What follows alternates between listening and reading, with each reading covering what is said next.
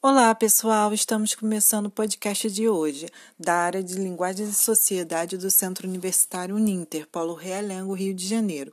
Eu sou Paloma Hermínio da Silva, aluna de licenciatura em Letras.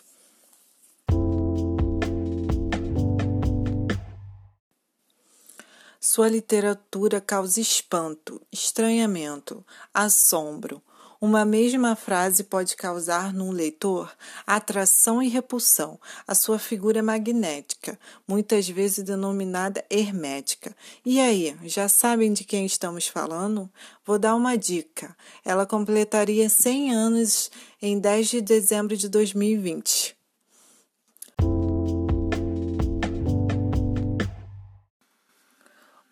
Mundo de Clarice Lispector, mulher, judia, migrante e desquitada, Clarice soube se impor.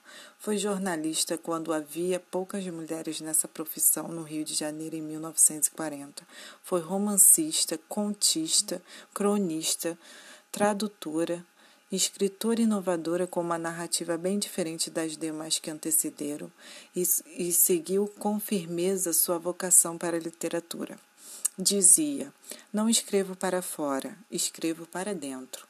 Assim, a escritora explicava sua literatura.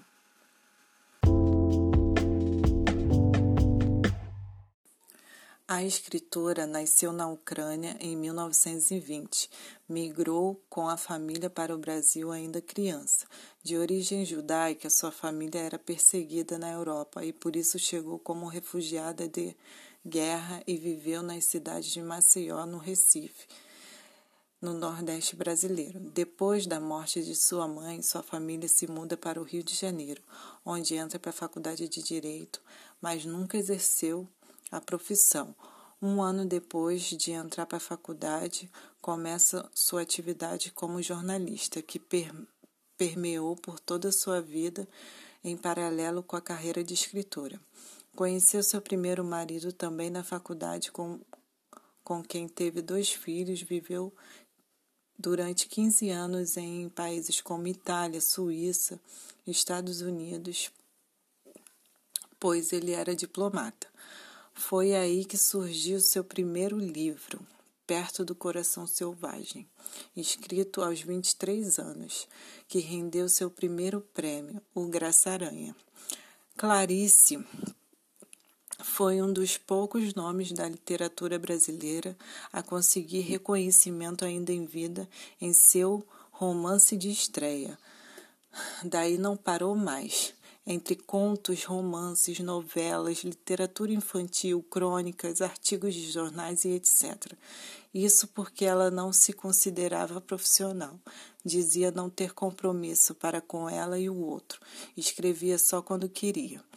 Em em 1959, Clarice separa, separa-se do marido, então volta a viver permanentemente no Rio de Janeiro com seus filhos, no morar com eles em um apartamento no Leme.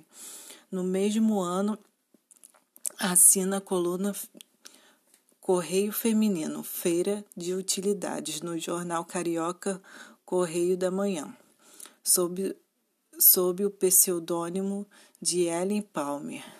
No ano seguinte, assume a coluna Só para Mulheres do Diário da Noite.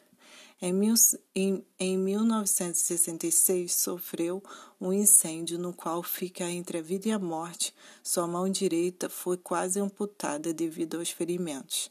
Em 1977, pouco tempo depois da publicação do romance A Hora da Estrela, Clarice é hospitalizada com um câncer de ovário detectado tarde e inoperável. Então, Clarice falece em 9 de dezembro de 1977.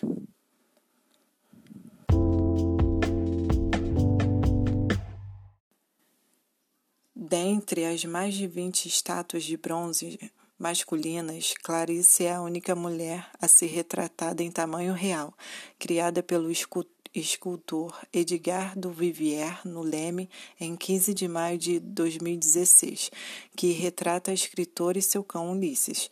Em Pernambuco também abriga uma estátua em sua homenagem, na região de Boa Vista, no Recife, em frente à casa onde ela morou.